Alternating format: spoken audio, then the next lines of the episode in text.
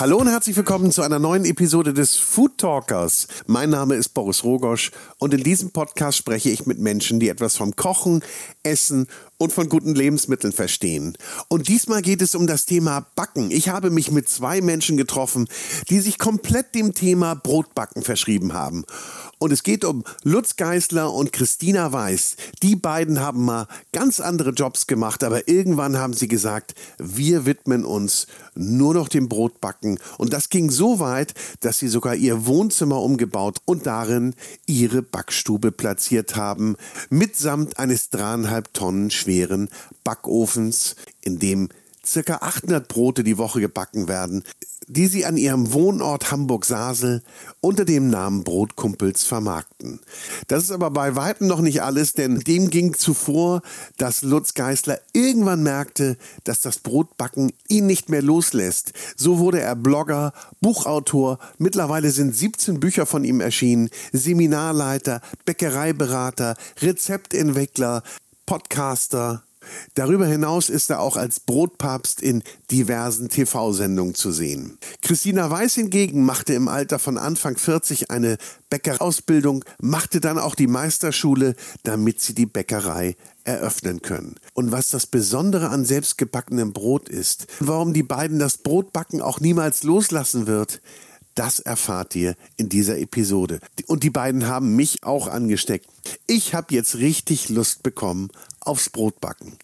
Also, ganz viel Spaß mit Lutz Geisler und Christina Weiß. Aber vorher gibt's noch ein kleines bisschen Werbung. Und da darf ich euch die Cucinaria, den Küchentempel in Hamburg ans Herz legen. Hier gibt es alles für Küche, Kochen und Kaffeekultur. Auf 800 Quadratmetern Ladenfläche findet ihr über 8000 Produkte. Von A wie Austernmesser bis Z wie Zestenhobel findest du hier alles, was du in der Küche und am Tisch benötigst. Und natürlich auch eine wunderbare Espressomaschinenabteilung mit Produkten von ECM, Becerra, Rocket und Profitec. Dazu gehört auch eine Werkstatt für Wartung und Reparatur. Es gibt eine große Messerabteilung und natürlich Töpfe Köche, Pfannen, Kochbücher, eine Kulinarikabteilung, also alles, was das Herz begehrt.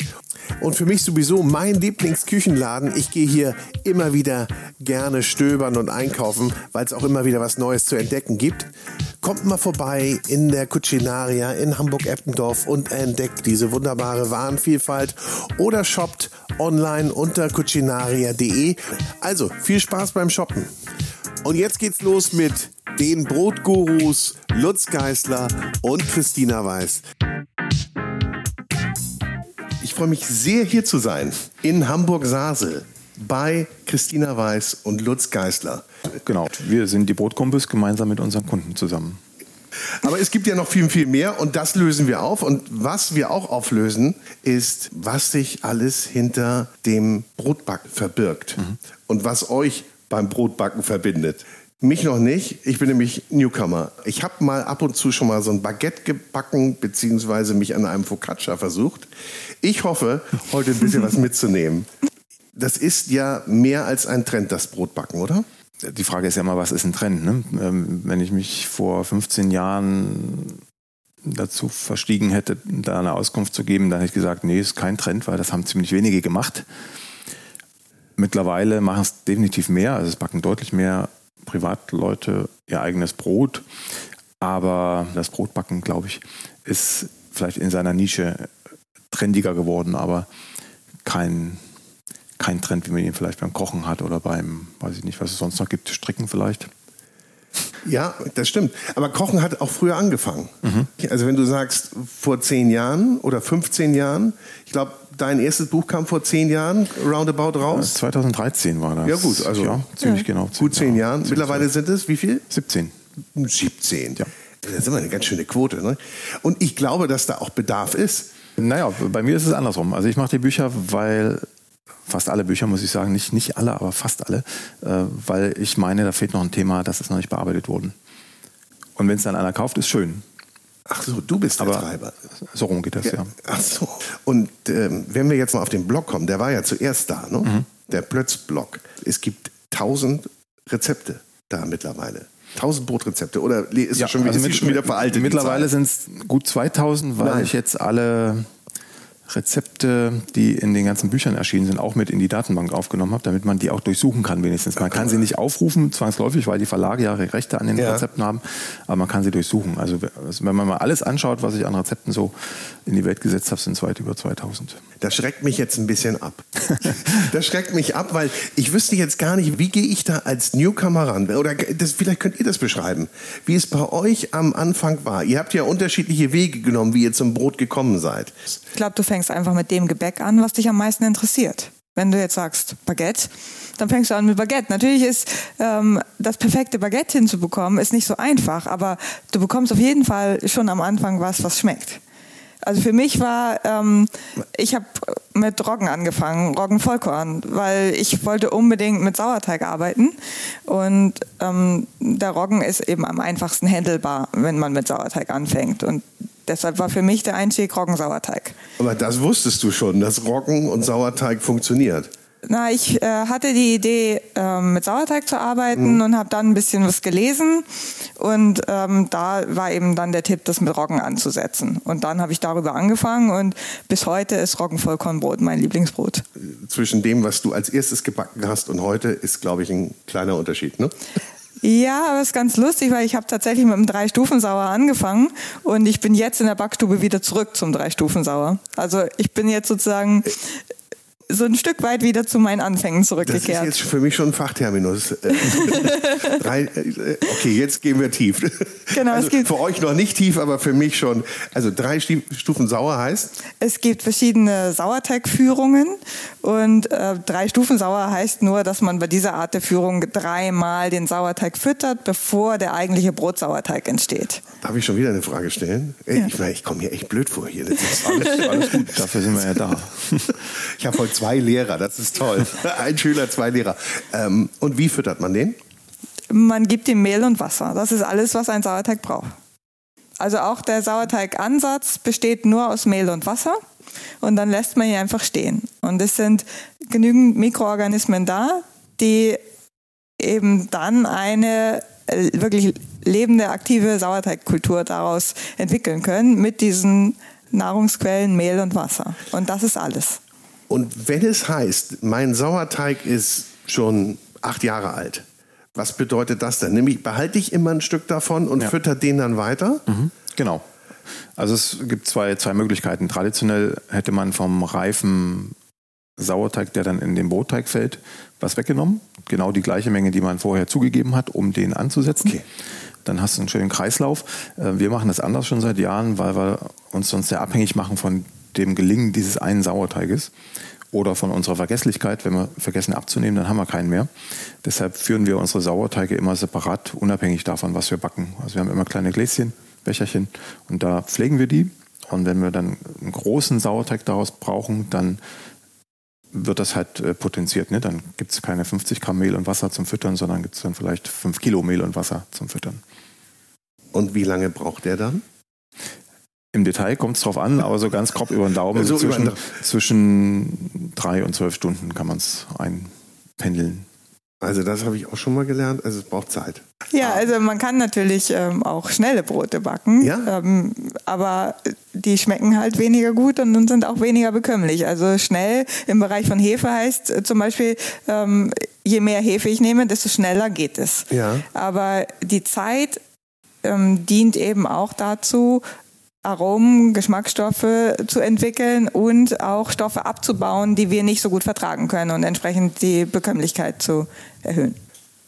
Nun haben wir gehört, ist es keine Geschichte, die mal so ganz schnell geht, die man auch ganz schnell lernt, sondern ist, du hast gelesen, nachgelesen, aber hast wahrscheinlich auch dir selber viel angeeignet. Ja. Und nutzt du ja sowieso, ne? Ja. Du wolltest das auch ganz genau wissen und hast auch wahrscheinlich gesagt, da gibt es zwar Bücher, aber ich gehe den, meinen eigenen ja. Weg. Also ich habe ja mit Brötchen angefangen, das war mein Start. Ähm, aus heutiger Sicht ziemlich schlecht, also mit viel Hefe, ne? wenig Zeit, gruseliger Geschmack. Damals war es gut, aber aus heutiger Sicht eben nicht. Und äh, ich wollte dann tiefer einsteigen, habe mich da im Netz getummelt und habe so viel nicht gefunden. Also gab es natürlich Rezepte schon, aber kein Wissen dahinter. Dann habe ich versucht, gibt es irgendwelche deutschsprachigen Bücher. Da gab es nur Bäckerfachbücher, die ich damals noch nicht verstanden habe, weil die sehr kompakt geschrieben sind. Aus heutiger Sicht würde ich sagen, äh, also ich würde sie verstehen, aber es steht größtenteils auch Quatsch drin. Und äh, deshalb habe ich mich dann im englischsprachigen Raum umgeguckt. Und da gab es einen Bäcker, der Jeffrey Hamilman, der hatte so ein Mischbuch für Profis und Hobbybäcker geschrieben. Auch ein paar Geschichten dabei, also relativ locker. Und das war so mein Start, wo es ein bisschen tiefer ging, was passiert denn da überhaupt im Teig und wie kann ich es steuern. So fing es an und dann viele eigene Experimente. Und da gibt es ja auch einiges zu beachten. Wenn wir ganz vorne anfangen, welches Mehl benutze ich, wo kommt das her? Da gibt es wieder zwei Möglichkeiten. Entweder sagst du, ich möchte das Bestmögliche für mein jeweiliges Brot. Dann guckst du dich weltweit um, wo ist das beste Mehl für mein Brot. Da gibt es verschiedene Kriterien. Ähm, oder so wie wir jetzt ticken, ähm, wir sagen, wir nehmen das, was am nächsten dran ist. Egal, was es für eine Qualität hat. Wir nehmen das und richten uns dann mit dem Teig nach diesem Mehl. Also verändern die Rezeptur. Das ist natürlich für einen Einsteiger ein bisschen schwierig. Aber wenn man so will, kann man eigentlich äh, fast jedes Mehl mittlerweile im Supermarkt nehmen und es ist eine gute durchschnittliche Qualität. Also damit kann man gut arbeiten. Man muss es nicht das Profimehl haben, man muss auch nicht unbedingt zur Mühle fahren, wenn es noch eine gibt, und da das Mehl kaufen. Man kann für den Anfang einfach in den Supermarkt gehen oder im Bioladen und da das Mehl mit der entsprechenden Type kaufen, die im Rezept steht und dann backt man halt los. Und dann? Dann kommt noch Wasser dazu. Und da haben wir ganz normales Wasser. Ja. Ja. Und dann?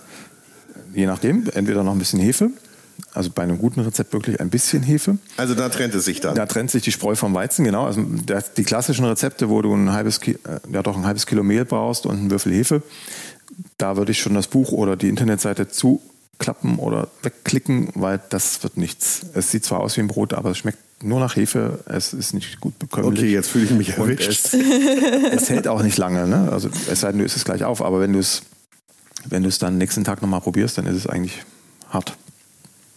Okay, das ging. Ich, ich, Insofern ich reflektiere das jetzt immer nur mit meinen Backergebnissen. Also nächsten Tag konnte ich es noch essen. Aber gut. Aber wenn du es mit viel Zeit bäckst, dann kannst du es auch in drei Tagen noch essen oder in vier Tagen. Ohne Probleme. Und dieser Mischvorgang, ja, darf ich das so nennen? Also Wasser, Mehl, Hefe in diesem Fall. Bisschen Salz wäre auch nicht Salz? schlecht und dann haben wir es eigentlich, ja. Salz kommt von Anfang an mit rein? Grundsätzlich ja, Ja? es gibt wieder Ausnahmen, aber wir Okay. lassen es einfach, ja, von Anfang an. Dann kann man es nicht Für vergessen. den Einsteiger, ganz einfach. Okay, und das mische ich. Ja, und das. Genau, Genau. mischen ist das richtige Wort tatsächlich, richtiger Fachterminus. Hey, Wird erst gemischt und wenn das ein Teig geworden ist, dann hört man bei Roggen auf.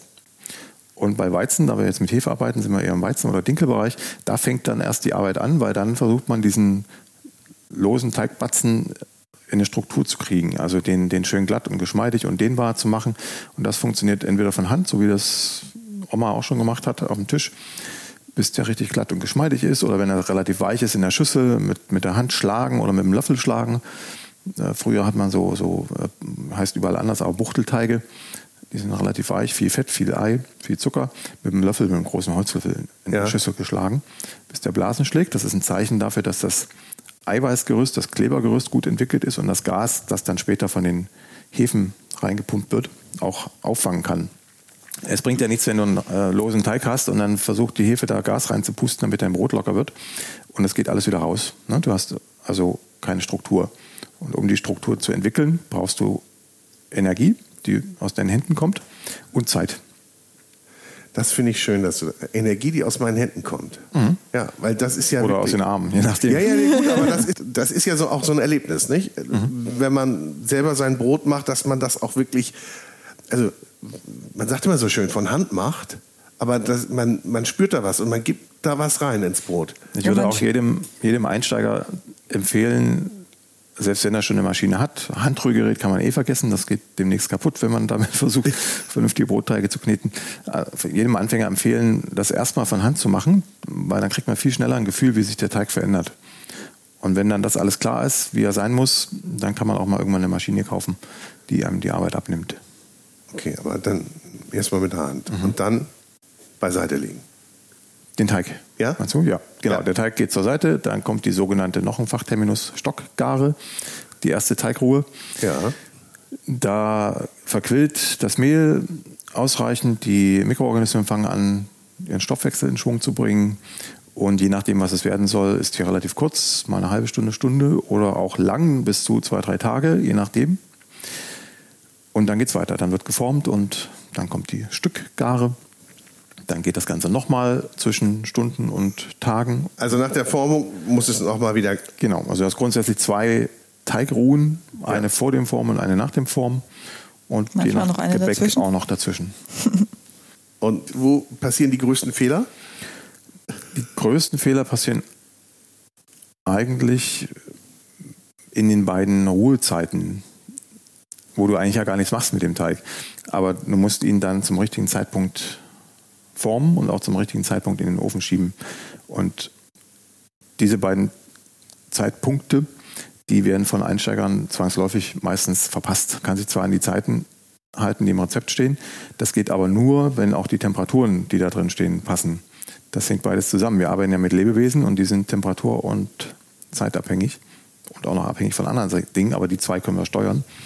Deshalb muss immer in jedem Rezept Temperatur und Zeit im Zusammenhang betrachtet werden. Und wenn ich jetzt halt den Teig bei 25 Grad reifen lassen soll und nur 20 habe, dann ist der Teig halb, halb so schnell. Also wenn er zwei Stunden reifen soll, braucht er eigentlich vier Stunden mit der 20 Grad Geschichte. Das weiß aber keiner im Einsteigerbereich. Ja. dann schiebt er ihn schon nach zwei Stunden rein und hat dann ein Klumpen Brot ziemlich fest, kaum zu kauen, weil einfach noch nicht genug Gas drin war im Teig. Ich glaube, ich weiß jetzt, warum es so viele Bücher gibt. und ihr gebt ja auch Kurse. Ja. Ja, also, aber da kommen keine Anfänger, da kommen schon Fortgeschrittene, oder? Ähm, das ist unterschiedlich, aber wir hatten ganz am Anfang hatten wir auch mehr Kurse, die speziell für Einsteiger sind. Das haben wir jetzt eigentlich nur noch als Online-Variante. Die Präsenzkurse sind alle so, dass meistens Fortgeschrittene kommen, aber man kann auch als interessierter Einsteiger kommen. Also zum Beispiel die Kurse, die wir in Österreich auf der Alm geben, da haben wir auch teilweise wirkliche Einsteiger und die nehmen dann natürlich äh, wahnsinnig viel Informationen aus dieser Woche mit und müssen es dann erstmal verarbeiten.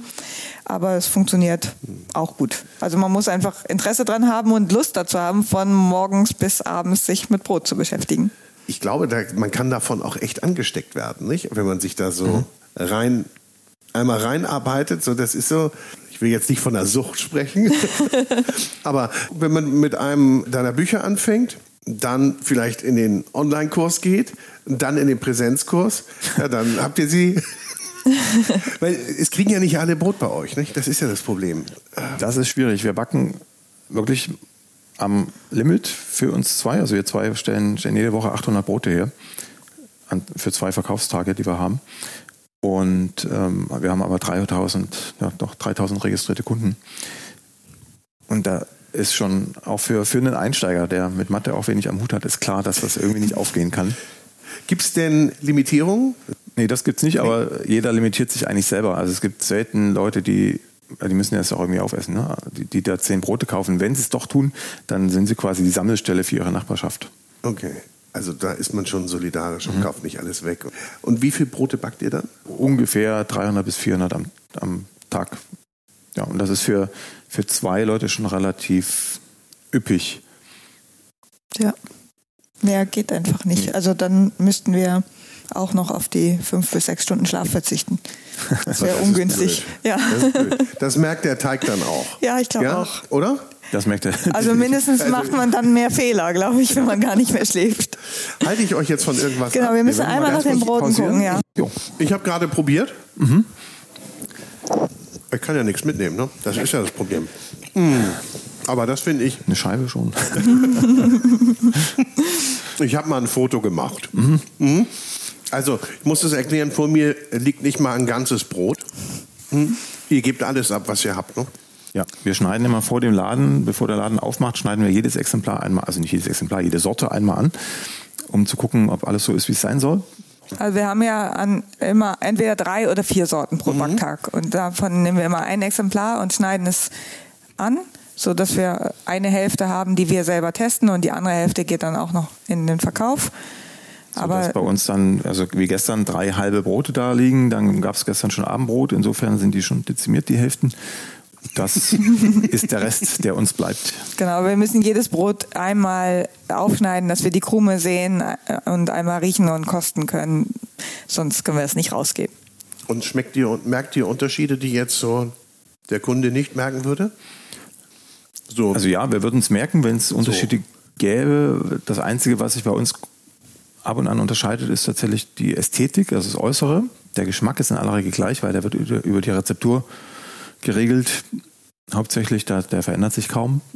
Was sich ändert, jetzt hier bei dem Dinkel-Vollkornbrot zum Beispiel, das ist gestern ein bisschen reifer in den Ofen gegangen, als das äh, für gewöhnlich der Fall ist. Deshalb ist es ein bisschen flacher, als es sonst aussieht. Aber es ändert am Geschmack nichts. Ich finde es lecker. Ich habe jetzt keinen Vergleich. ja, das, ja, das war also es war auch tatsächlich äh, gewollt so, weil wir immer noch so ein bisschen spielen, welches Mehl hält wie lange aus, was ist der optimale Zeitpunkt für welches Brot. Und also ihr seid schon immer noch am ja, immer. immer weiter am Probieren. Ja, immer. Es gibt kein Ende. Nee. Es ist mhm. einfach es auch schon deshalb, weil sich die Mehlqualität ja mit jeder Lieferung ändert. Ja. Das Mehl reift ja, ist ja auch ein, ein Naturprodukt, wenn es nicht irgendwie behandelt ist, dann, dann reift das über die Zeit. Also sobald das Korn vom Acker kommt, fängt das Korn an zu reifen, nachzureifen, wird ein bisschen trockener, im Korn passiert viel biochemisch. Und sobald es dann aufgeknackt wird, aufgemahlen wird, kommt der Sauerstoff ins Spiel. Das verändert auch nochmal die Regeln. Und dann wird es über einen gewissen Zeitraum immer backfähiger, sagt man dazu. Also kann mehr Wasser binden, kann mehr Gas halten als Teig. Und dann irgendwann kommt sozusagen der Kipppunkt und das geht wieder ins Schlechtere über. Also wenn ich jetzt so ein Mehl ein halbes Jahr liegen lassen würde, dann hätte ich schlechtere Backeigenschaften als nach drei Monaten. Und schon allein deshalb müssen wir jedes Mal schauen, wie viel Wasser passt denn heute in den Teig rein. Ist er irgendwie dehnbarer oder weniger dehnbar als das letzte Mal. Und da gibt es immer feine Justierungen, damit möglichst am Ende für den Kunden das Brot rauskommt, was er letztes Mal auch hatte. Das bedeutet ja wirklich ganz viel Erfahrung, ganz viel Gefühl. Mhm. Und ist natürlich schön, ne? dass es sich immer verändert. Bei den Köchen ist ja auch so, weil wir die Köche vorhin hatten. Also da ist ja das Produkt auch immer bisschen anders da verändert sich ja auch was und ich muss immer neu damit umgehen. Mhm. Ähm, ja, die Köche können nur das Ergebnis schneller sehen als wir. Ja. Also wir müssen ja ähm, dem Teig ansehen, wie das Brot nachher wird. Und das heißt, ähm, wir müssen ja auch abschätzen, was passiert während der Reifezeit und was passiert während der Backzeit. Also das ist, wir haben ein Gefühl dafür, wie viel Wasser äh, verträgt das Mehl oder wie viel braucht es. Aber das, ob wir wirklich richtig liegen, sehen wir erst, wenn wir das Brot anschneiden. Und dann können wir kein Wasser genau. mehr ihr zugeben ihr, oder wegnehmen. Wir können nicht mehr retten, der Koch kann immer noch retten. Genau. genau. Wir also wir können auch nicht mehr nachwürzen ja. oder irgendwas, das ist dann sagen, fertig. Wir, wir fangen jetzt nochmal neu an. Viel aufwendiger. das ist der kleine Nachteil. Also auch wenn wir, wenn wir äh, privat backen oder Rezepte entwickeln, das zieht sich dann alles. Ne? Wenn ich dann nach zwei Tagen merke, oh, Rezeptur war doch noch nicht perfekt, dann fange ich wieder an und es dauert wieder zwei Tage. Wenn ich es beim Kochen merke, fange ich halt nochmal an, dann ist es irgendwie in einer Stunde wieder da. Gibt es denn eigentlich immer neue Rezepte, immer neue Rezeptideen? Ja, ja, ja. ja wir haben mehr ja. schon Ideen allein auf dem Zettel, als wir Tage haben, an denen wir Zeit haben, es auszuprobieren. Ja, wir haben das mittlerweile äh, wirklich blockartig getrennt. Also wir haben ein halbes Jahr die Backstube auf, die Bäckerei auf, von Oktober bis Ostern und ab Ostern, also ist ja nicht mehr weit, ab Ostern äh, bis Oktober machen wir dann alle anderen Sachen. Also da geht es dann um die Rezeptentwicklung für Bücher, Bäckereiberatung, Kurse und so weiter. Wenn man dir das vor wie vielen Jahren, 15 Jahren erzählt hätte? 2008 habe ich angefangen. Wenn man dir das mhm. erzählt hätte, dass du das mal machst? Hättest du das geglaubt? Nein, nein, nein, nein, nein. Ich wollte ja Geologe sein. Ja, warst du ja auch. Ja, war ich auch. Mittlerweile viel, viel kürzer als, als ich jetzt, was auch immer. Ich habe ja keinen Titel, ich bin ja kein Bäcker in dem Sinne. Nee. Nee, du weigerst dich ja Azubi zu werden. Ja. ja. Du dürftest ja ausbilden. Ich dürfte ausbilden. Du bist ja Bäckereimeisterin. Ja, genau. Ja. Ja, also jedenfalls bin ich länger im Brotgewerbe, nennen wir es so, als im Geologengewerbe mittlerweile. Was glaubst du, was da der ausschlaggebende Punkt war? Also der Hauptpunkt war einfach, dass es Spaß gemacht hat und äh, Boah, ich da das Gefühl hatte, an, an einem gewissen Punkt, äh, jetzt verstehe ich es. Und was ich nicht verstanden habe, das hat bislang auch sonst keiner verstanden. Also da gibt es noch Forschungsarbeit sozusagen, das brauche ich auch irgendwie, dass ich neues Wissen ähm, erlernen kann und, und, und erforschen kann. Und äh, das andere war die wirtschaftliche Seite. Ich habe ja seit 2012 Kurse gegeben auf Nachfrage und ich konnte dann 2013, wo die Entscheidung anstand, mache ich jetzt nur das eine oder nur das andere, äh, konnte ich absehen, dass 14 wirtschaftlich überlebensfähig wird durch die Kurse. Und dann habe ich einfach gesagt, da mein alter Arbeitgeber äh, im, im, Bergbau auch äh, nicht mehr unbedingt die Aufgaben für mich hatte, für die ich mal angestellt war, habe ich gedacht, na jetzt, jetzt ist vielleicht der richtige Zeitpunkt, es das mal auszuprobieren. Es wurde mir leicht gemacht. Ja, okay. Und im Nachgang war es so oder so die richtige Entscheidung, weil mein Posten gibt es nicht mehr da, auf dem ich mal war und so weiter. Und mit dem Brot hat es auch gut geklappt. Insofern, äh, und ich bin dem Brot noch nicht überdrüssig geworden. Also ich esse jeden Tag Brot und ich habe auch immer noch Lust, Neues auszuprobieren. Und wie gesagt, unsere To-Do-Liste ist eigentlich länger, als wir Zeit haben. Insofern war es die richtige Entscheidung, ja. Aber man muss ja auch erstmal dazu kommen, dass man sagt, das, was ich selber erlernt habe, mein Wissen, das ich mir angeeignet habe, möchte ich auch weitergeben. Weil ja, das, das, wurde mir quasi aufgezwungen. also ich habe ja nur, ich habe ja nur für mich gebacken und habe meine Ergebnisse ins Netz gestellt, aber auch gar nicht für andere am Anfang, sondern einfach um eine Art Archiv zu haben. Und dann wurdest du von und anderen gebeten? Dann wurde ich von anderen gebeten, ein Buch zu schreiben, das war der Ulmer Verlag, und äh, Kurse zu geben. Und so hat sich das alles also, entwickelt. Wie man so schön sagt, bei Public Demand bist du dann mhm. zu diesem, und es gibt ja unzählige Titel für dich, ne? Also äh, der, ich will, ich will die, der Brotpapst, oh Gott, was, ja. was man alles liest. Also mhm. es gibt ja immer so ultimative genau. äh, Begrifflichkeiten. Stammt von, von diversen Medien, aber niemals von mir. Aber ähm, du hast nie ähm, also das gelernt? Äh, und Im, Im Bäckereigewerbe nicht. Lernt man denn das, was ihr macht, in der Ausbildung? Leider nein. Ich muss also in der Schulausbildung nein und in der betrieblichen Ausbildung, da kommt es natürlich sehr darauf an, in welchem Betrieb man ist. Ähm, ich hatte einen sehr guten Ausbildungsbetrieb und tatsächlich war der Betrieb auch der Auslöser, dass ich das also die Ausbildung gemacht habe. Ich äh, komme ja eigentlich auch aus einem ganz anderen Bereich. Ja, du bist ja auch Quereinsteiger. Ja, genau. Ich komme aus dem Steuerrecht und habe dann eben mit Lutz angefangen, die Kurse in Hamburg äh, zu geben in einer Holzofenbäckerei.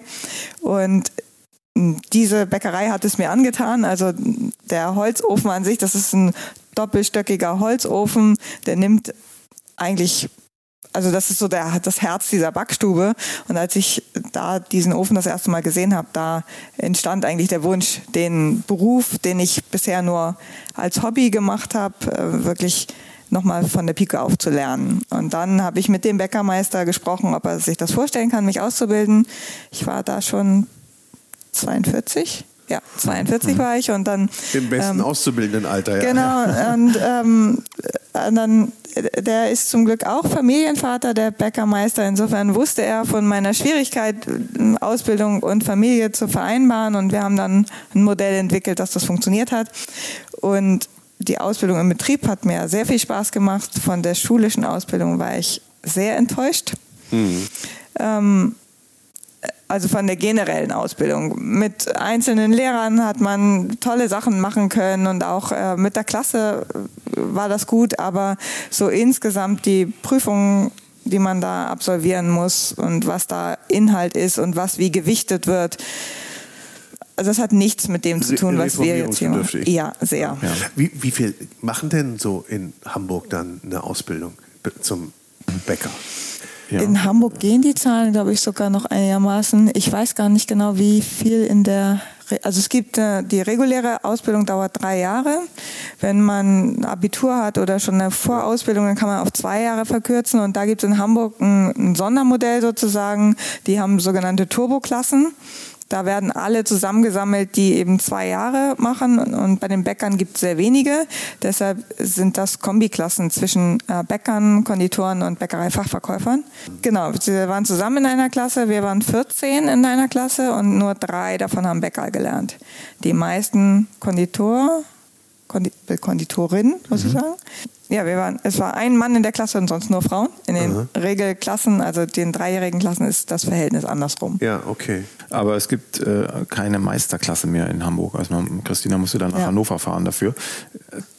Ich muss einen, meinen Meister machen, um eine Bäckerei führen zu dürfen. Ja, wenn du das ganze Sortiment abdecken möchtest, also wenn du alles backen möchtest, wonach dir ist, und auch ausbilden möchtest, dann brauchst du den Meistertitel Wenn du nur ein bisschen was backen möchtest, also zum Beispiel nur Roggen, Sauerteigbrot und Dinkelbrot oder also ein, ein Ausschnitt aus dem klassischen Bäckersortiment, dann kannst du eine Ausnahmebewilligung beantragen, wirst dann geprüft auf diese begrenzte Sortimentsvielfalt und auf Theoriewissen. Und wenn du das bestehst, das dauert ein, zwei Tage, dann darfst du das in dem Rahmen backen, der dir da mit Stempel.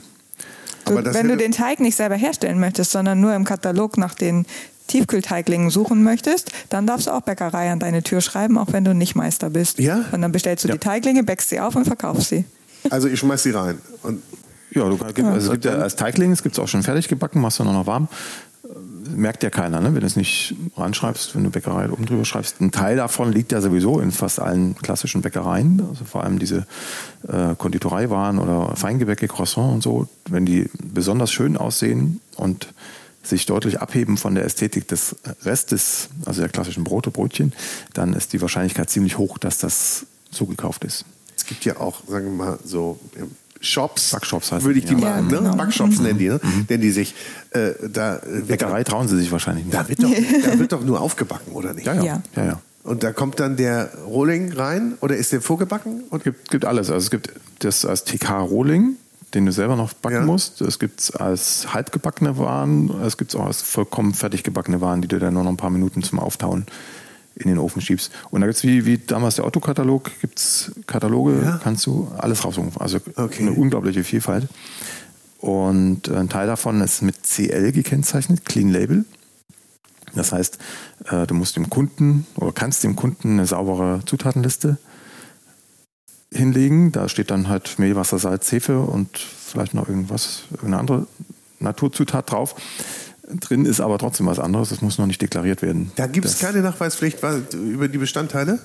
Bei Clean Label Produkten nicht. Ja, es kommt dann eben drauf an. Also dann suchen die natürlich die Inhaltsstoffe so aus, dass sie nicht deklarierungspflichtig sind. Aber so. die Wirkung ist, Ist trotzdem die gleiche, gleich, als ja. wenn du dann eh sowieso, also Emulgator zum Beispiel zugibst. Das ist das Gros des Konsums auch, oder? Ja, das, das ist, ist glaube ich, die, die Masse, die Deutschland isst. ja.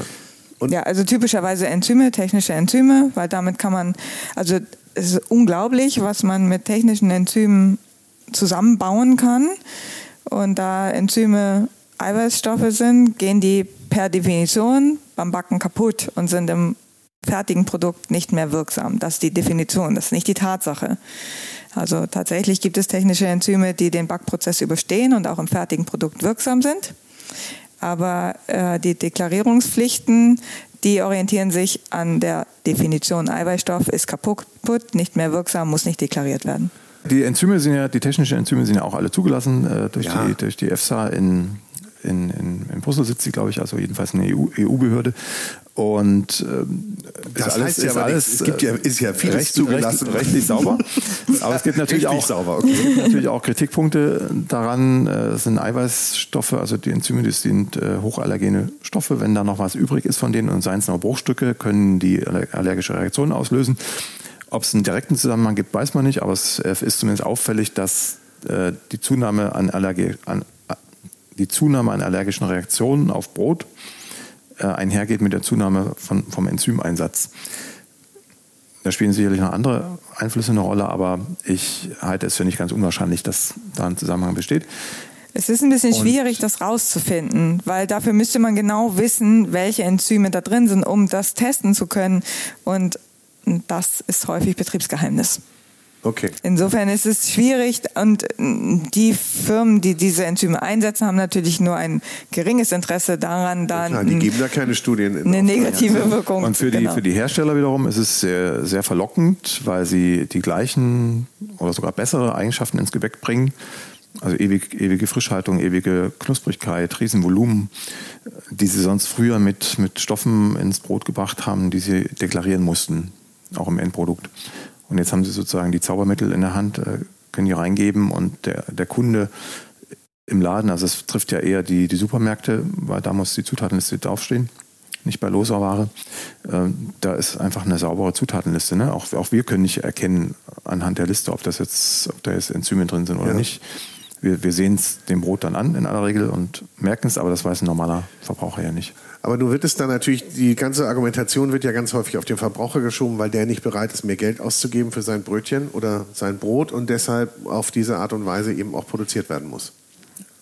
Ja, das ist ein Oder? schönes Argument. Also ich glaube auch, äh, dass die, dass die, die meisten Verbraucher, äh, insbesondere die, die im Supermarkt Brot kaufen, denen das tatsächlich mehr oder weniger egal ist. Sie brauchen eine Unterlage, es muss einigermaßen sättigen und das, was schmeckt, ist eh der Belag.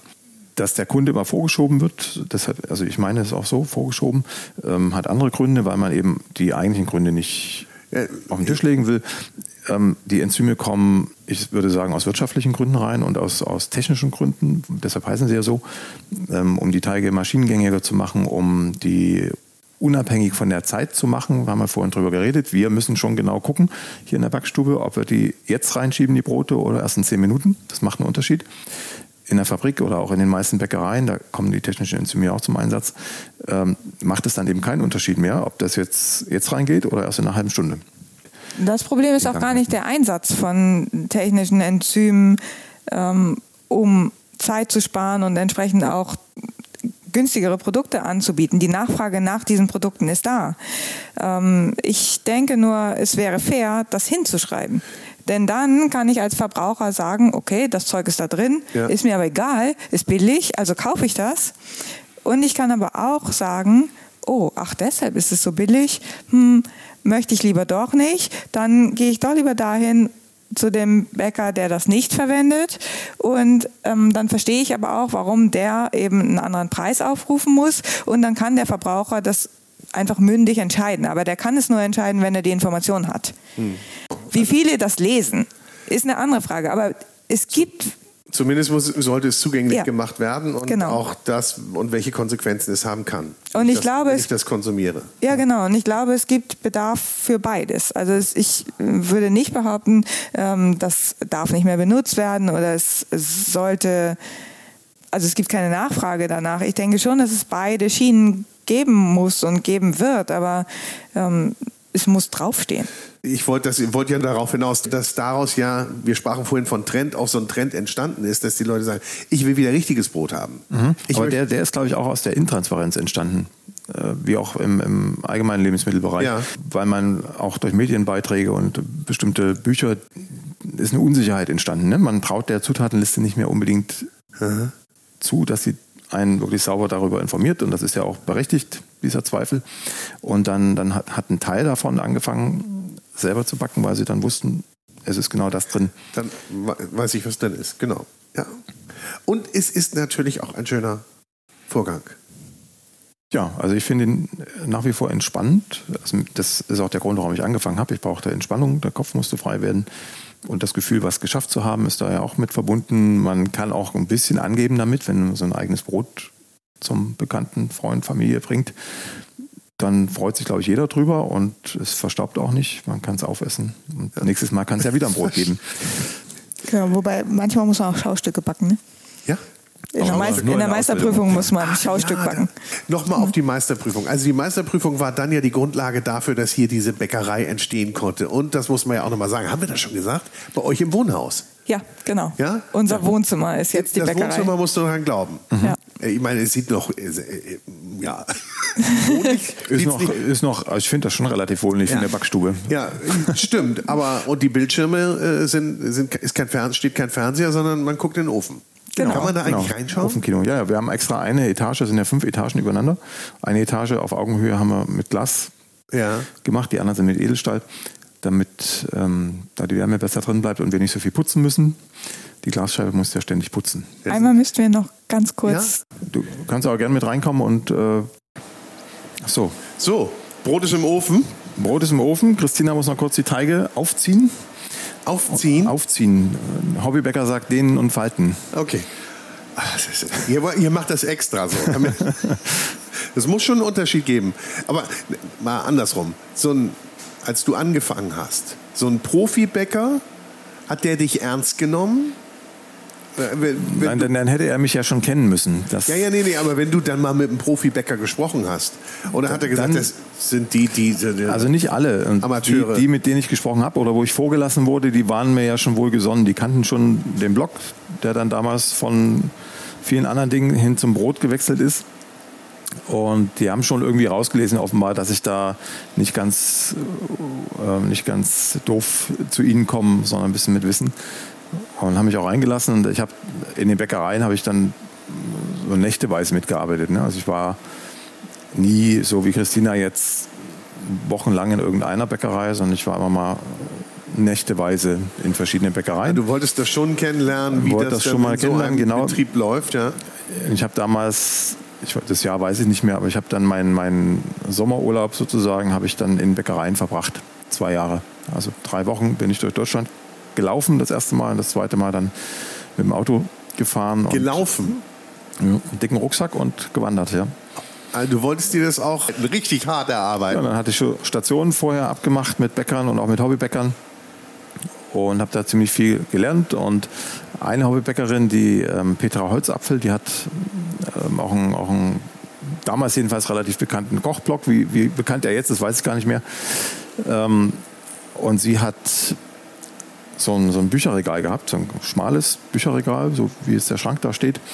Und äh, es war voller Brotbackbücher. Und das hat mich arg beeindruckt. Und da waren ganz viele dabei, die ich noch nicht kannte, aber alles englischsprachig.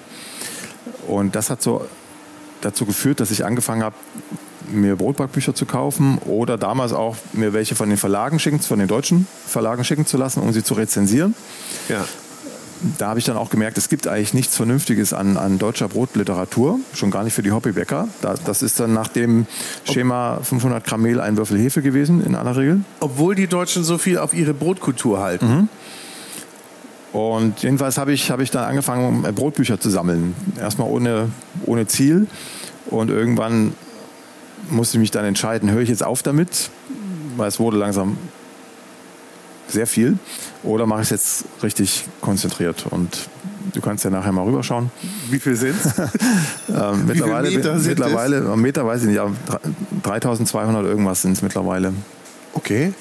Ja. Also die Entscheidung ist. Also du hast so schon so den Großteil der überhaupt existierenden Brotliteratur. Ja, sollte ich haben. Das heißt aber nicht, dass ich alle gelesen habe. schön, schön wäre es. Zum einen, also ich würde sagen, wenn es um die deutschsprachige Literatur geht, 80 äh, Prozent der Fälle braucht man sich nicht weiter anschauen. Weil es ist überall das Gleiche. Also dieses Schnellbacken, das, das war, war mal in und ist auch, ich glaube, zum größten Teil heute auch noch in, weil man einfach schnell Brot möchte aber ähm, so richtig sachliche, tiefe Literatur gibt es ein paar englischsprachige Bücher, ein bisschen was aus Frankreich, mittlerweile auch ein bisschen was aus Deutschland. Aber das Gros dessen, was jedes Jahr an Büchern erscheint, ist immer noch auf schnell getrimmt, einfach weil es sich besser verkauft. Ich glaube, ich, habe eins. Wenn wir Brot mal historisch betrachten, hat ja mhm. eine extreme Bedeutung für die Entwicklung der Menschheit. Es gibt ja in jeder Kultur gibt es ja irgendeine Form von Mehl mit Wasser mhm. zubereitet. Wisst ihr, wie weit das zurückgeht? Wann gab es das erste Brot? Also der, ich weiß nicht mehr, ob es wirklich der genaue Stand der Wissenschaft ist, aber vor ein paar Jahren hieß es, dass ungefähr 2500 vor Christus in Ägypten und in der Schweiz, irgendwo in der Schweiz, das erste Sauerteigbrot entstanden ist. Zumindest ist das der Zeitpunkt, zu dem man das erste gefunden hat. Also ungefähr, jetzt haben wir 2024, das heißt äh, so viereinhalb, fünftausend Jahre vor dieser Zeit äh, ist zumindest schon mal mit Sauerteig gearbeitet worden, gebacken worden. Und davor waren es dann irgendwelche Fladen wahrscheinlich? Wahrscheinlich Fladen, ja. Brei, irgendeine Art von Zubereitung, Getreide ja. mit Wasser war es schon, aber wahrscheinlich noch nicht gebacken in dem Sinne, wie wir es heute tun. Also vor allem nicht gelockert. Ungelockerte Brote gab es definitiv früher auch ungesäuert. Und irgendwer hat dann wohl mal den Brei stehen lassen aus Versehen. Oder gezielt, man weiß es ja nicht, wie, wie schlau die Leute waren. Die, die meisten Sachen sind ja aber durch, ja, durch Zufälle ja. entstanden. Nicht? Äh. Und dann fängt das Ding halt an zu gären. Das, was Christina am Anfang ja. beschrieben hat, dann ist es halt ein Sauerteig geworden. Und im Zweifel hat man den dann auch gebacken oder in der Sonne liegen lassen und dann war es auf jeden Fall lockerer, als es vorher war. Und besser verträglich, besser bekömmlich dadurch, äh, viel schneller auch beim Kauen aufzuschließen. Und da ist man dabei geblieben. Also es gibt selten, selten noch Kulturen, äh, wo es wirklich ungelockertes und ungesäuertes Brot gibt. Das machen wir noch äh, hier mit unseren Pfannkuchen oder Eierkuchen, je nachdem, in welcher Gegend man ist. Die sind nicht gelockert. Nee. Pfannkuchen oder Eierkuchen. Ja, und dann gibt es natürlich noch das getrocknete Brot. Ne? Aber das ist ja auch nicht aufge äh, Brot, das aufgeht, sondern das sind ja eher diese Fladenbrote. So, so. Ich denke jetzt gerade Ja. mal an so ein Schüttelbrot oder. Ja, das ist auch gelockert. Ist das auch gelockert? Ja, ja, genau. Das wird mit Sauerteig gelockert. Ist Ach, gelockert. stimmt, ja, ja, das ist so ein Ja. bisschen. Ja, auch aber das, bisschen das blasig, Brot, nicht? das Brot trocknen, das hat schon einen wichtigen Hintergrund. Das Brot, wie wir es jetzt backen, also mit sehr viel Wasser drin, damit es lange frisch hält, lange saftig bleibt, das war früher nicht erwünscht. Also man hat äh, auch 1800, 1900 noch, hat man möglichst feste Teige verarbeitet, also mit wenig Wasser, damit die nicht anfangen zu schimmeln. Ah.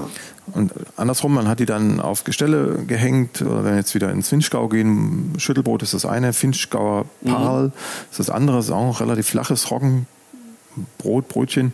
Das wurde auch in Gestelle gestellt, wie in so einem Bücherregal, damit es durchtrocknet. Und dann hat man das ganze Jahr über zwar Trockenbrot gehabt, aber man kriegt das relativ einfach wieder zu einem frischen, saftigen Brot gewandelt. Wir hatten jetzt auch gerade eine Dinkelseele, das sind so längliche Brötchen aus Dinkel, aus, aus dem Schwabenland, Ja. gebacken letzte Woche und haben eins von denen auf dem Blech vergessen. Das war ganz hinten irgendwo, hat man nicht gesehen. Das haben wir vorgestern wieder gefunden. War komplett hart, steinhart.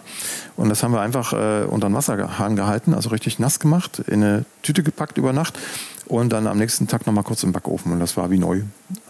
Also wie frisch gebacken. Ja? Und das kannst du mit jedem Brot machen. Also man muss trockenes, hartes Brot nicht wegwerfen.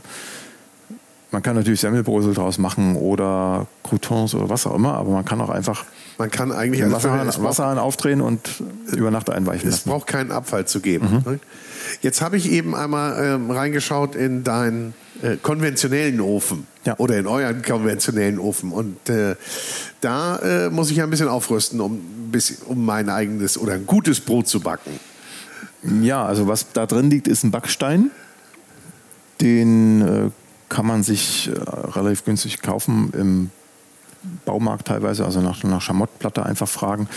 Oder äh, beim Ofenbauer, wenn man Oder auch gängig hat. als, als, als Pizzastein. Pizzastein, ne? genau. Im, Im Küchenfachhandel. Geht mal Ja. in die Cucinaria zum Beispiel, da gibt es die Pizzasteine.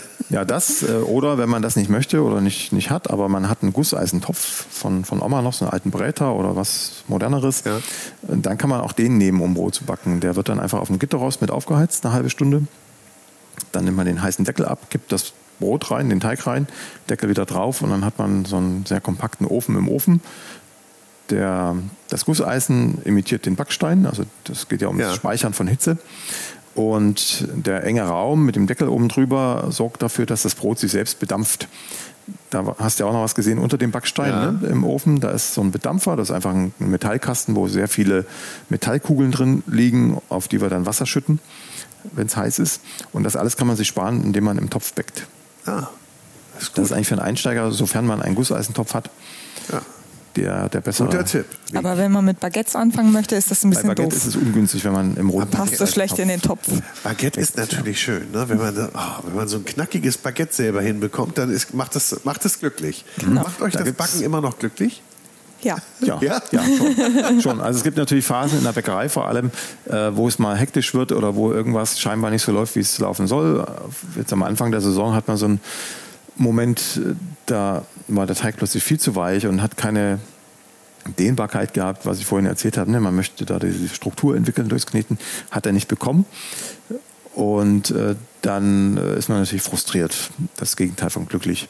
Aber in, in aller Regel und seit diesem einen Tag läuft es auch wieder in der Backstube, äh, kommen tolle Brote bei raus. Und wenn du dann drei Wagen mit jeweils 100 Broten oder noch mehr um dich rumstehen hast und siehst, das hast du alles selber gebacken, mit nur vier Händen, das ist schon Herrlich, toll. Ne? Und Ja. selbst wenn es nur ein Brot ist hier im privaten Umfeld, dann ist es auch immer wieder schön. Könnt ihr euch noch erinnern, als ihr aus eurem großen Ofen die ersten Brote geholt habt? Nach wie viel Vorbereitung, Planungszeit war das, bis ihr die Backstube, die mal Wohnzimmer war, äh, fertig hattet? Also wir haben den Zwei, Bauantrag Jahre, ne? ja, wir haben den Bauantrag gestellt 2019.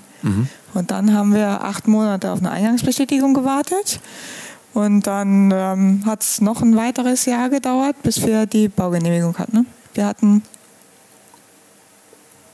Ja, insgesamt zwei Jahre hat es gedauert. Wir haben im, im Herbst 21 konnten wir dann endlich anfangen zu bauen. Und dann sind wir im März 22 fertig geworden. Und dann ging es ziemlich. Dann haben wir auch gleich losgelegt. Also da gab es Ja. keine große Einarbeitungszeit. Genau, dann ging Wir gleich. wollten, wir wollten eigentlich erst in kleinen Mengen ein bisschen probieren, wie der Ofen so läuft und dann immer, wenn es gelungen ist, die Kundschaft, die wir schon hatten, aufmerksam machen, hey, hier gibt's Brot, könnt ihr mitnehmen. Aber du kannst so einen Ofen nur testen und auch die Abläufe in der Backstube, wenn du Volllast fährst. Okay, ja. sonst ist Geld wieder andere Gesetzmäßigkeiten. Also haben Maschine voll gemacht mit 120, 130 Kilo Teig, Ofen voll gemacht und dann musst du Daumen drücken, dass alles funktioniert. Ansonsten sind halt 120 Brote irgendwie für die Tonne, wenn es ganz schlimm kommt. Aber es hat funktioniert und wir sind im Grunde gleich mit Volllast gestartet und sind immer noch bei Volllast. Und das Ja. erste Brot, das rauskam, was war das? Huha, was war das? Ja, was war das? Wahrscheinlich war es ein Roggenbrot, oder? Ich vermute auch, wir haben mit Roggen angefangen. Ja. Nun, nun klang das eben so ganz einfach und dann passierte das und dann passierte das. äh, ich glaube, da habt ihr aber auch schon ein paar Nerven gezeigt. Ja, wir wollten eigentlich ja nicht unser Wohnzimmer opfern. Wir wollten eigentlich ähm, die Backstube in den Keller bauen, weil Ja. wir uns das so vorgestellt hatten, wie wie es früher mal äh, üblich war, dass äh, sozusagen unten die Backstube war und man oben drüber gewohnt hat. Und da haben wir gedacht, nehmen wir den Kellerraum. Und ähm, da ging es lange hin und her. Es war ziemlich nervenaufreibend, weil wir lange einfach nichts wussten. Also es ging überhaupt nicht vorwärts. Und irgendwann war dann aber klar, ähm, die Notausgangssituation, die wir hier im Keller bewerkstelligen können, entspricht nicht der also entspricht der bundesweiten Verordnung, aber der Hamburger Verordnung irgendwie nicht, weil die Hamburger hätten gerne Hochkant-Notausgang und wir hätten nur Querformat liefern können. Das war dann am Ende das K.O.-Kriterium für den Keller. Und dann haben wir überlegt, was wir dann machen. Und dann war eben die Alternative Wohnzimmer in Keller und Backstube ins Wohnzimmer. Und das ging dann tatsächlich am Ende Ja, relativ nachdem schnell. die, der Mitarbeiter ausgetauscht wurde im Bauamt, ging es dann sehr schnell. Tja, manchmal hängt es an Menschen. Ne? ja, ja, meistens sogar, ja. ja, genau. Und die andere Besonderheit ist, ihr seid natürlich mitten im Wohngebiet hier. Ja. Und das äh, führt zu einer anderen Gegebenheit, äh, die wir jetzt gerade aktuell auch sehr oft erklären müssen, der Kundschaft. Da wir im Wohngebiet sind, dürfen wir die Bäckerei, wie jedes andere Gewerk, glaube ich, auch nur betreiben, wenn es der Nahversorgung dient. Also wenn wir gesagt hätten, wir wollen ganz Hamburg versorgen mit unserem Brot, dann hätten wir den Bescheid gar nicht bekommen, sondern die, die Auflage ist, ähm, ihr müsst hauptsächlich der Nahversorgung dienen. Muss ich meinen mein Adressnachweis mitbringen? Wir Ein haben die Kunden Ja? mittlerweile, ja. Also wir, genommen, ja. wir haben die Kunden, ähm, dadurch, dass wir eine Vorbestellbäckerei sind, Ja. haben wir ja ähm, die Daten der Kunden. Und weil wir jetzt auch viel zu viel Nachfrage haben, haben wir die Kunden sozusagen in Gruppen eingeteilt. Und das haben wir tatsächlich nach Postleitzahlen gemacht. Weil wir eben dafür sorgen wollen, wollen und müssen von der Auflage her, dass eben die Kunden, die hier in unserem Einzugsbereich leben, auch diejenigen sind, die wir hauptsächlich mit Brot versorgen. Insofern diejenigen, die hier in unserem Umkreis wohnen, die haben tatsächlich sozusagen, äh, Vorkaufsrecht ist zu viel gesagt, aber ein Vorbestellungsrecht, also die bekommen ähm, die Termine ein bisschen früher vor allen anderen. Ah, so geht das. Aber das ist sowieso, das war auch vorher schon so. Das ist ja das Problem, was wir haben. Und Ja. äh, da dann auch ähm, wir gesehen haben, es kommen viele auch von sonst woher, also von Altona und also über ganz Hamburg verteilt waren, waren Leute da. Äh, da muss man also echt aufpassen, weil wenn irgendwer dann irgendwann mal dem Amt mitteilt, hey, hier kommen ständig Berliner Autos oder äh, woher auch immer, ähm, dann kriegen wir unter Umständen ein Problem. Ne? Und das ist jetzt sozusagen die sauberere Lösung. Erstens, weil wir die Nachbarn nicht verkratzen, wenn die kein Brot mehr kriegen. Ähm, zweitens, weil wir die Auflage erfüllen. Und drittens, weil wir gar nicht so viel backen können, wie Nachfrage da gewesen ist. Und wenn wir dann Südhamburg bedienen unter Umständen, weil die alle hierher wollen, aber die Nachbarn nichts mehr abkriegen, ist ja auch keine Lösung. Aber ihr habt doch bestimmt Fans. Ich meine, die, was macht man? Also gut, die kriegen dann Anleitung zum selberbacken. Oder Ja, ja. gehen in eure Kurse. Und Ja, also äh, Rezepte sind ja genug da, um selber zu backen. Und auch über die Sommermonate muss sich unsere Kundschaft ja anderweitig versorgen, weil wir ja eben nur aber ihr von habt ja für alles gesorgt. Ja. ohne, ohne Plan. Das klingt immer so, als, als, als, als wäre das eine Strategie. Also auch die, die Backstube und die Idee, das als Vorbestellbäckerei zu konzipieren, äh, wird uns manchmal vorgeworfen, aber es ist nicht so, äh, dass das sozusagen ähm, Verknappung des gutes Brot wäre und dass dann deshalb ganz viele Leute Brot kaufen. Das haben wir einfach nur gemacht, weil wir nicht auf einem Brot sitzen bleiben wollen am Ende. Verständlich. In ja. anderen Bäckereien, also in fast allen, bleiben so 10, 20 Prozent Retourenbrot übrig, jeden, jeden Tag. Und das muss irgendwo hin. Und in aller Regel kommt es in großen Container und im besten Fall noch zu den Schweinen. Ansonsten fliegt es einfach auf den Müll. Und äh, um das zu vermeiden und auch ein Statement zu setzen, es geht auch anders, haben wir gesagt, wir lassen vorbestellen. Und dann weiß der Kunde, der es geschafft hat, vorzubestellen, sein Brot ist sicher, er kriegt es definitiv. Und wir sind auch ganz sicher, dass alles das, was wir backen, wo wir Zeit, Energie und Geld reinstecken, dass das auch äh, sozusagen Abnehmer hat und dass wir da nicht für die Tonne arbeiten. Das ist eigentlich die Motivation dahinter. Ja. ja. Und jetzt muss es eben in jedem Stadtteil ein, zwei, drei so kleine Bäcker geben, damit alle. Gibt es denn Neugründungen? In Hamburg äh, sieht es noch recht schlecht aus. Berlin, München, das ist ganz nett. Auch in anderen größeren Städten, aber in Hamburg ist es immer also noch. Also wenn man in verhalten. andere Stadtteile geht, dann geht es auch noch ein bisschen besser, oder? Also Eimsbüttel, Ja, also Sören Korte wird immer genannt, ne? der, der soll ganz gut sein. Wir haben, haben leider noch kein Brot von ihm essen können, weil wir einfach so selten da in der Gegend sind. Ähm, der der ähm, Schweizer Regisseur, der eine Backstube aufgemacht hat, Bäckerei aufgemacht hat, nur Weizensauerteigbrot backt, Brad heißt der, glaube ich. Ja. Ähm, der soll und muss auch gut sein, wenn es Weizensauerteigbrot ist. Ist auch gut. Ja. Und äh, dann verließen sie ihn schon langsam. In Sieg gibt es noch Guerilla-Brot, das ist auch ein Quereinsteiger, der backt aber noch seltener als wir. Aber auch gut.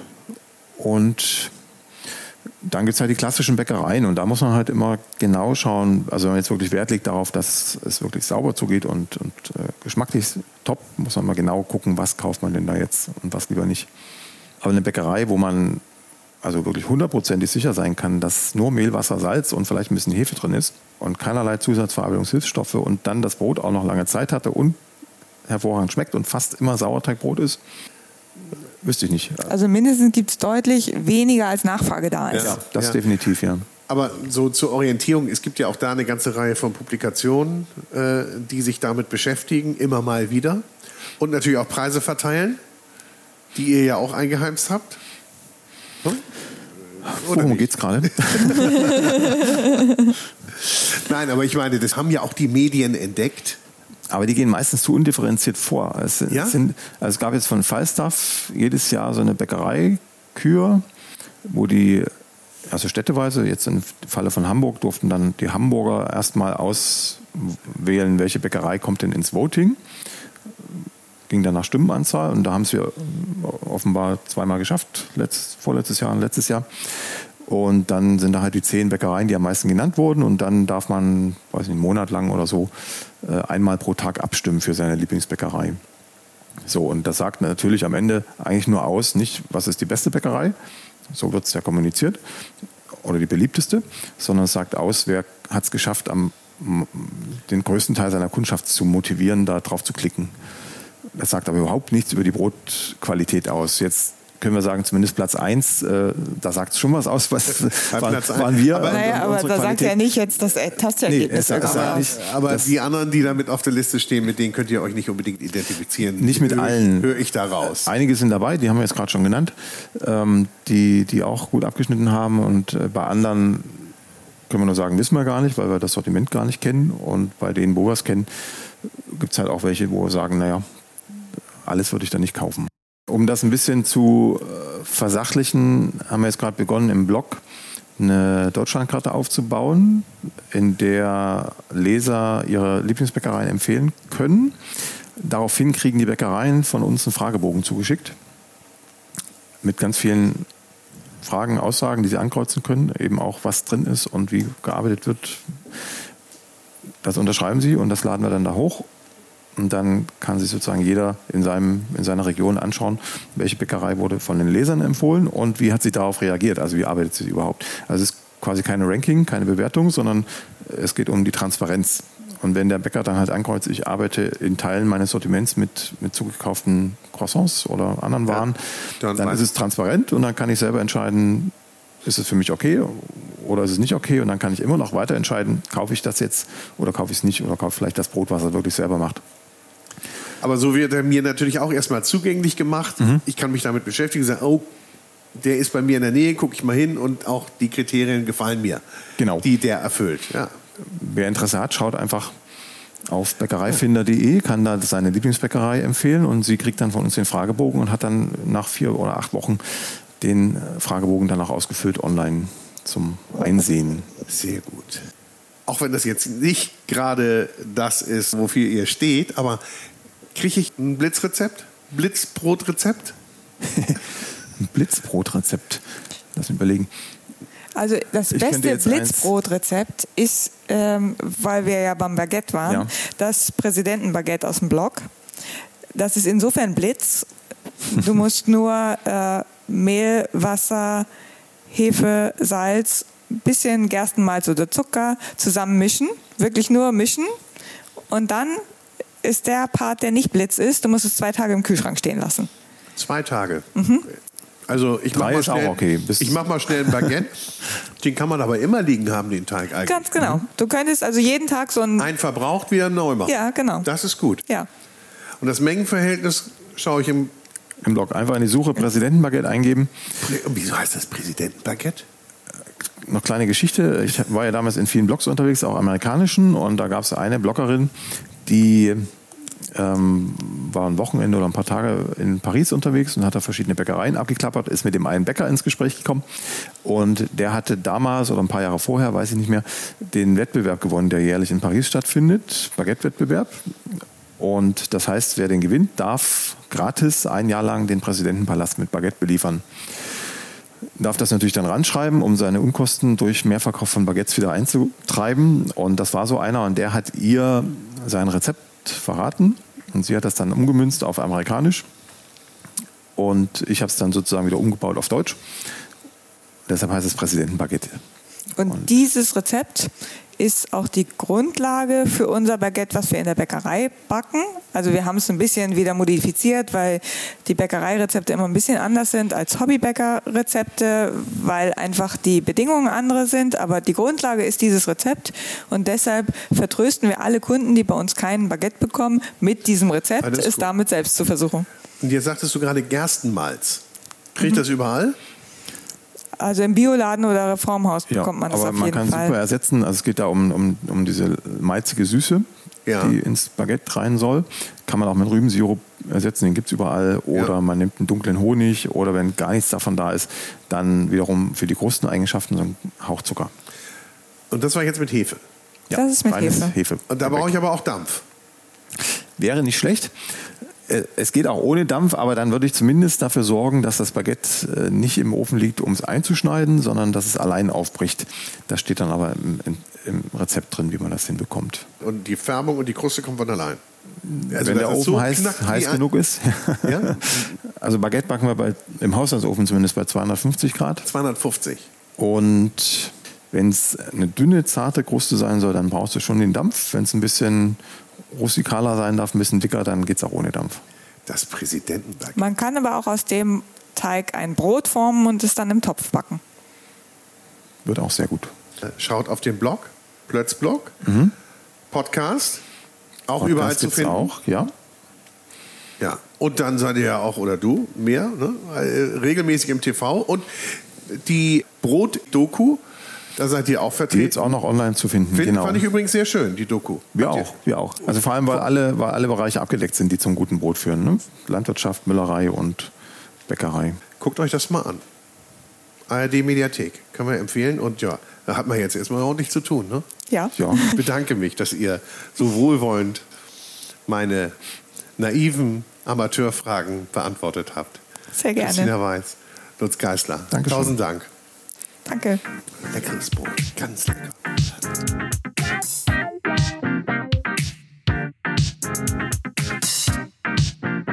Und ich sage herzlichen Dank fürs Zuhören. Schön, dass du bei dieser Episode dabei warst.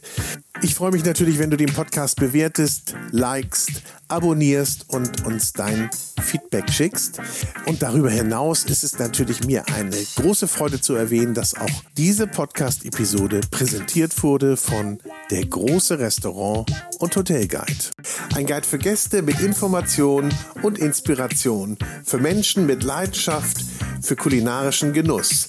Und jetzt habe ich noch ein bisschen Werbung in eigener Sache. Es gibt nämlich einen neuen Podcast, der heißt Vinyl und Wein. Und in diesem Podcast begrüße ich spannende Persönlichkeiten, die ihre Lieblingsplatten mitbringen und wir trinken dazu passende Weine. Ich spreche mit meinen Gästen über deren musikalische Meilensteine und über die Bedeutung von Musik in ihrem Leben. Also, wir hören uns bei Vinyl und Wein.